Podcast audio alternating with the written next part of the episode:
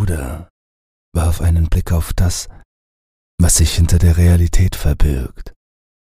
Etwas blickte zurück. Triggerwarnung. Der folgende Text gilt als Not Safe for Work. Er enthält extreme Gewaltdarstellungen, die auf empfindsame Gemüter verstörend wirken können. Vorab muss ich einige Dinge klarstellen. Vor ein paar Wochen hat sich mein Bruder das Leben genommen. Ich, sein Bruder, meldet sich hier. Den folgenden Bericht hat mein verstorbener Bruder etwa im Verlaufe eines Monats niedergeschrieben. Bruchstückweise. Ich habe ihn nur schlüssig zusammengefügt. Den ersten Teil fand ich auf seinem Laptop. Später schrieb er hauptsächlich auf Papier. Das Einzige, was ich geändert habe, war die Grammatik und einige Sätze, um sie klarer zu machen. Die Reihenfolge des Geschriebenen habe ich anhand von Kontexthinweisen abgeleitet. Ich möchte noch hinzufügen, dass mein Bruder keine Vorgeschichte von Geisteskrankheiten jeglicher Art hat. Das Grauen, das mein Bruder enthüllt hat, ist etwas, über das jeder im Bilde sein sollte. Ich schreibe dies, um euch zu warnen. Diese gesegnete Unwissenheit, in der ihr lebt, sie ist eine Lüge. Vor ein paar Wochen war ich noch genau wie ihr. Ich lebte ein sorgloses Leben mit all den üblichen Sorgen, die einen belasten können. Ich wünschte, ich könnte zu diesem alltäglichen Leben zurückkehren, zu dieser glückseligen Naivität. Ich würde alles geben, um zu vergessen, um nicht zu sehen. Ich verliere langsam den Verstand. Dieser Brief ist mein einziger Ausweg. Er ist das Einzige, was meinen Verstand entlastet, was mir Ablenkung verschafft. Meine Geschichte beginnt vor etwa einem Monat. Es war das erste Mal, dass ich in den gefürchteten Antiraum sah. Damals hatte ich mir nichts dabei gedacht. Ich dachte, mein Verstand spielt mir einen Streich und ahnte nicht, in welch schlimmes Schicksal ich gerade gestolpert war. Es geschah, als ich mich mit einem Kollegen unterhielt. Zufällig bemerkte ich etwas Seltsames hinter ihm an der Wand. Mein Blick schweifte dorthin, und sobald ich es fixiert hatte, war es verschwunden. Ich konnte mich nicht erinnern, was ich dort an der Wand gesehen hatte. Ich konnte mir nicht einmal sicher sein, dass ich etwas gesehen hatte. Aber irgendwie wusste ich, dass es da war. Ich spürte ein leichtes Brennen in den Augen und ein mulmiges Gefühl im Magen. Irgendwie fühlte es sich an, als hätte ich etwas gesehen, das ich nicht hätte sehen sollen, als hätte ich aus Versehen die Tür zur Hölle geöffnet und einen Blick auf das erhascht, was hinter der Realität liegt. Aber natürlich habe ich es damals einfach abgetan. Aber dieses erste Mal war nur der Anfang. Ein paar Tage später sah ich es wieder aus den Augenwinkeln. Ein unruhiger Fleck auf dem Bürgersteig. Ich blieb stehen und starrte auf die Stelle, an der es sich befand. Und wieder nichts. Dieser Vorgang wiederholte sich noch einige Tage lang, und ich wurde immer frustrierter. Jede Begegnung mit diesem Ding hinterließ ein mulmiges Gefühl in meiner Magengegend. Und doch war ich neugierig. Ich wollte sehen, was sich vor mir verbarg. Das Ding, das sich meinem Blick entzog. Bald würde ich diesen Wunsch bedauern. Manche sagen, Neugier sei eine der größten Tugenden des Menschen, aber ich habe gelernt, dass sie auch eine seiner größten Schwächen ist. Wir sind uns nicht bewusst, wie zerbrechlich unsere Wahrnehmung der Realität ist. Ein falscher Stein, der umgedreht wird, und wir werden für immer darunter leiden. Am nächsten Tag konnte ich endlich sehen, was mich verfolgt hatte. Ein kleiner Eckladen, in dem ich nach der Arbeit oft Snacks kaufte, war der Punkt, an dem es für mich kein Zurück mehr gab. Während ich mit der Kassiererin den üblichen Smalltalk führte, bemerkte ich das Ding wieder. An dieser Stelle muss ich hinzufügen, dass alle folgenden Beschreibungen dessen, was ich gesehen habe und jetzt immer noch sehe, nicht annähernd beschreiben können, was es wirklich ist. Denn kein menschliches Auge ist dazu bestimmt, diese Urformen der Pervertiertheit zu sehen. Über und hinter ihr, an der Decke hängend, sah ich einen Fleck aus zappelndem, blassem Chaos. Die Kassiererin muss meinen Blick bemerkt haben, denn sie schaute hinter sich und sah nichts. In dem Moment, in dem ihr Blick auf diesen Fleck fiel, faltete sich das Ding zusammen und verschwand im Nichts. Es hinterließ keine Spur, nur ein schwaches Nachbild, das sich an die Innenseite meiner Augen heftete. Auch ein schwaches Pulsieren spürte ich dort. Die Kassiererin schaute mich verwirrt an, aber ich konnte nicht sprechen. Ich bezahlte wortlos und ging. Danach wurden die Erscheinungen immer häufiger. Zuerst dachte ich, es sei Stress oder dass etwas mit meinen Augen nicht stimmt. Aber bald kam ich zu dem Schluss, dass ich den Verstand verlor. Die Leute wurden auf mein seltsames Verhalten aufmerksam und hielten mich wahrscheinlich für verrückt. Ich wünschte, ich wäre es. Die Sichtungen wurden immer zahlreicher. Am nächsten Tag sah ich dreimal dieses elende Ding aufflackern. Einmal konnte ich gut drei Sekunden lang einen Blick auf eine flache, sich windende Masse von unendlicher Komplexität werfen, die mir in die Augen fiel. Natürlich verschwand es schnell wieder, als ob mein Augenlicht sein Wesen verletzt hätte. Ich übergab mich auf den Bürgersteig und erntete seltsame Blicke von Passanten. Nach einer anstrengenden Woche und der eindringlichen Bitte meiner engen Freunde ging ich zu einer Psychologin. Ich versuchte zu erklären, was ich gesehen hatte, aber mir fehlten die Worte. Wie sollte man diese Sichtungen aus der Hölle beschreiben? Trotzdem versuchte ich es. Sie schrieb es dem Stress zu, und ihre Argumentation beruhigte mich. Wahrscheinlich hatte ich nur überreagiert.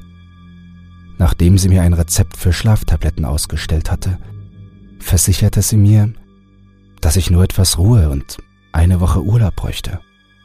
Ich willigte ein. Ich war bei der Arbeit ohnehin nicht mehr produktiv.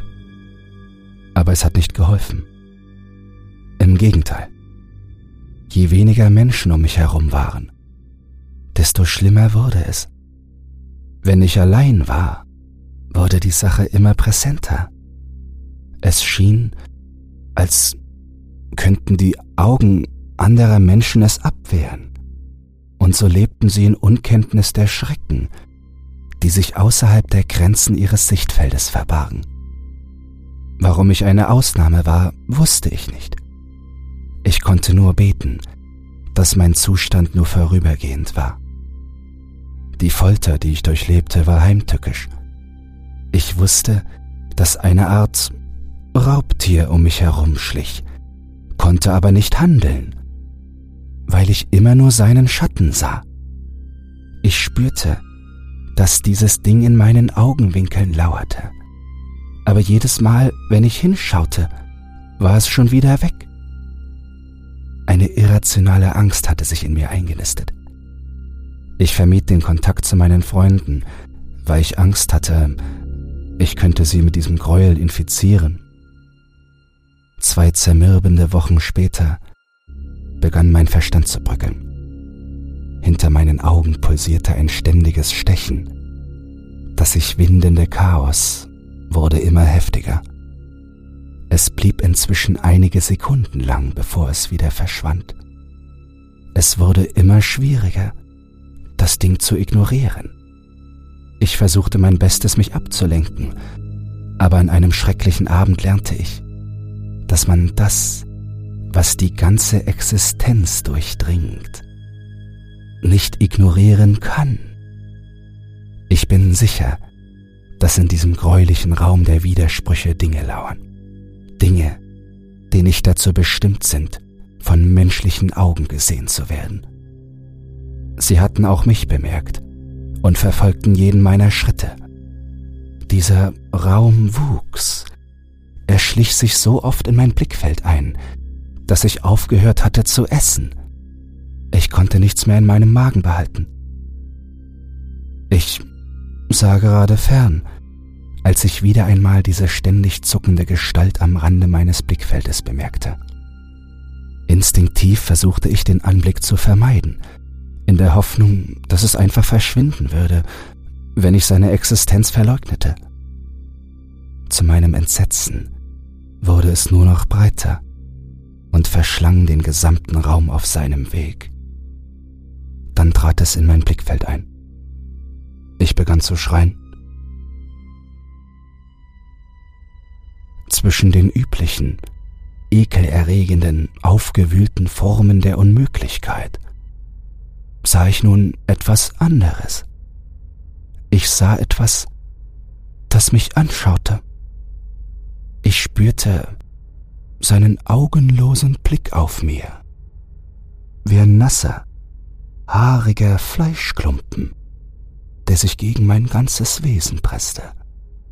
Ich rannte aus dem Zimmer, und noch während ich floh, beobachtete es mich von hinten, von überall außerhalb der Realität. In dieser Nacht schlief ich nicht. Tatsächlich schlief ich danach überhaupt nicht mehr richtig. Jeden Augenblick spürte ich, wie es mich beobachtete, mich umgab, meine Seele erstickte. Tagsüber versuchte ich, mich in der Nähe großer Menschenmengen aufzuhalten. Ihre Augen waren für mich schützende Sichtkegel, aber nachts gab es niemanden, der mich beschützen konnte. Alle Lichter in meinem Haus waren immer eingeschaltet, obwohl es sinnlos war. Das Licht störte es nicht.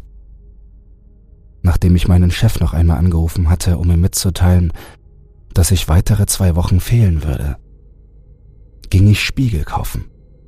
Jede Menge davon. Ich hängte sie an die Wände, stellte sie auf den Boden und befestigte sie sogar an der Decke. Ich wollte keine Nische in meinem Haus unbesehen lassen. Es war jedoch ein hoffnungsloses Unterfangen.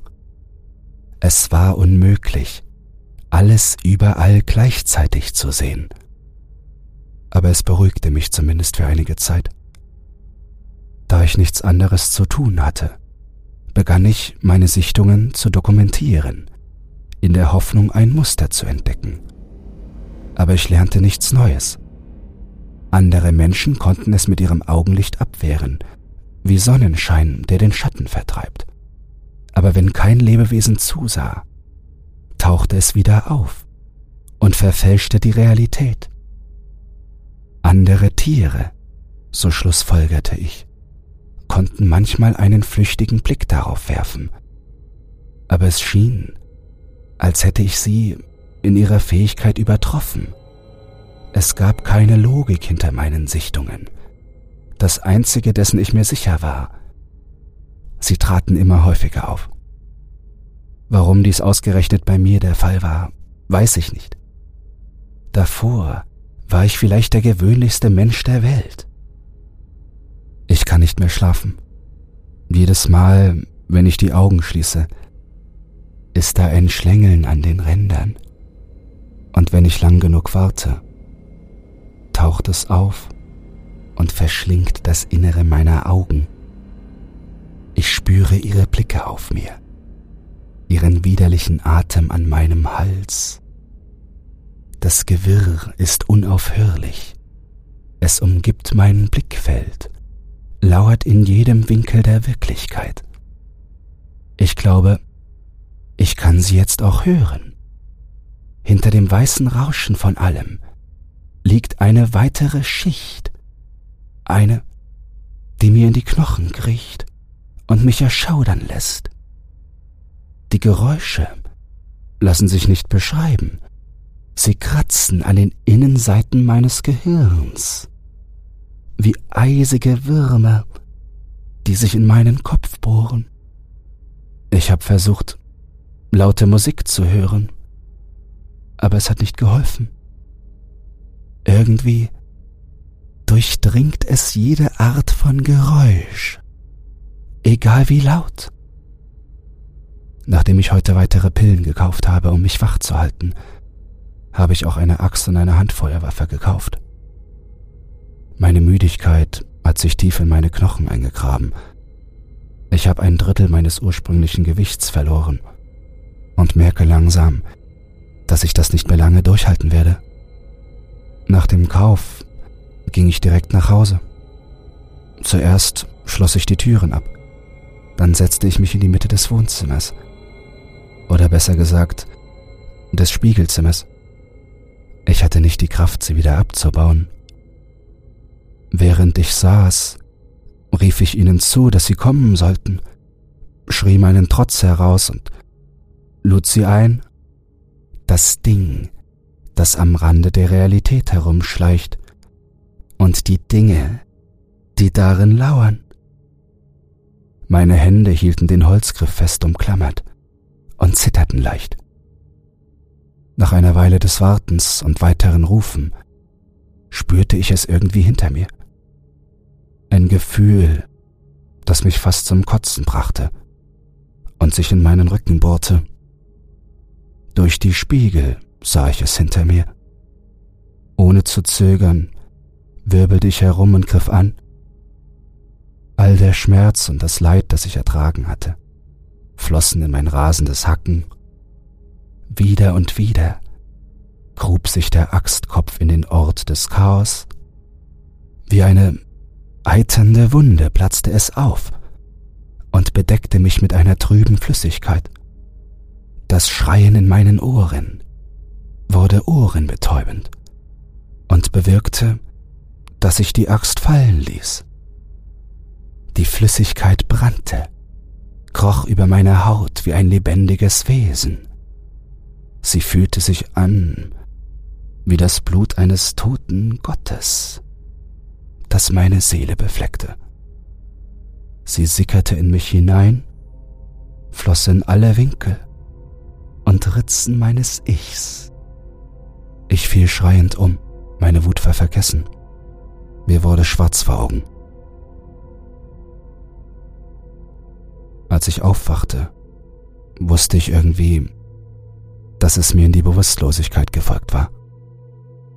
Es war, als würde ich mich an das Echo meines Traums erinnern.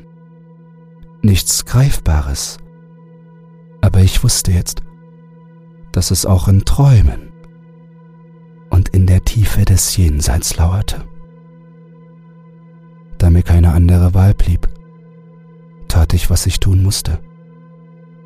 Ich achtete darauf, schnell und vorsichtig zu sein. Ich wollte nicht in Ohnmacht fallen, denn ich fürchtete mich vor dem, was mich im Reich der Bewusstlosigkeit erwarten würde. Das Küchenmesser zitterte nur leicht als ich es erst in mein linkes, dann in mein rechtes Ohr stach. Der Schmerz half mir gegen meine Schläfrigkeit.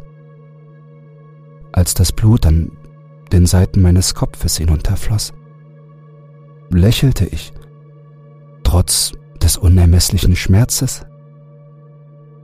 Alle Geräusche waren verschwunden. Das Brummen meines Kühlschranks, das Zirpen der Heuschrecken und das Geräusch meines Lachens. Dann kehrte es langsam zurück. Das Kratzen, das Lecken, das Zerren an meinem Gehirn.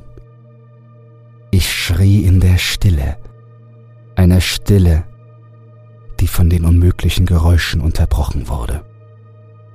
Wenn ich meine Augen schließe, selbst wenn ich blinzle, sehe ich sie in diesem öligen Ort baden sie, gekleidet in die Lumpen der Hölle. Sie verstecken sich nicht mehr vor mir. Sie strecken ihre gekrümmten Gliedmaßen aus, zerren an mir aus dem Jenseits und versuchen mich zu sich zu ziehen. Ich fühle, wie es sich an die Stellen klammert, die ich nicht sehen kann. Es ist in mir und umhüllt mich bis in die Spitzen meines Daseins. Es ist um meine Knochen herum, in meiner Lunge, meinem Blut. Es ist hinter meinen Augen. Ich muss mir diese Dinge ansehen. Ich kann sie nicht dort verweilen lassen. Ich kann nicht zulassen, dass sie mein Inneres verunreinigen. Das Stechen ist unerträglich und übertönt den Schmerz der physischen Welt, den Schmerz des Messers, das in das weiche Fleisch meines Bauches gleitet. Die Rötung des Blutes spiegelt sich überall um mich herum. Ich schiebe das Messer nach oben und öffne den Schlitz weiter, damit ich in mich hineinspähen kann, um sie zu vertreiben. Der Spiegel vor mir reflektiert meinen schlimmsten Albtraum. Er ist da. In mir. Und mein Blick hält es nicht mehr ab. Durch den Schleier auf meinen Augen kann ich sehen, wie es grinst, lacht, wie ein Wolf, der merkt, dass das Feuer ihm nichts mehr anhaben kann. Ich ersticke an einer Mischung aus Blut, Kotze und Dingen, die aus Chaos bestehen. Mir bleibt nur eine Sache, eine kleine Möglichkeit der Rettung. Die Mündung der neun Millimeter fühlt sich kalt an der feuchten Innenseite meines Mundes an. Ich hoffe, dass dieses Ding, dieser Raum, mir nicht in den Tod folgen wird. Oder schlimmer noch, dass dieser Raum der Tod ist. Das Ziel, das am Ende der Straße auf uns wartet. Wenn dem so ist, werdet auch ihr nicht verschont bleiben. Ich höre das rasende Klopfen von jemanden an der Tür. Ich weiß nicht, wie ihr meinem Schicksal entgehen könnt. Aber vielleicht hilft es euch, wenn ihr das hier hört. Ich hoffe, dass derjenige, der da draußen steht, diesen Text findet und ihn zu euch bringt. Zu euch allen. Ich drücke den Abzug.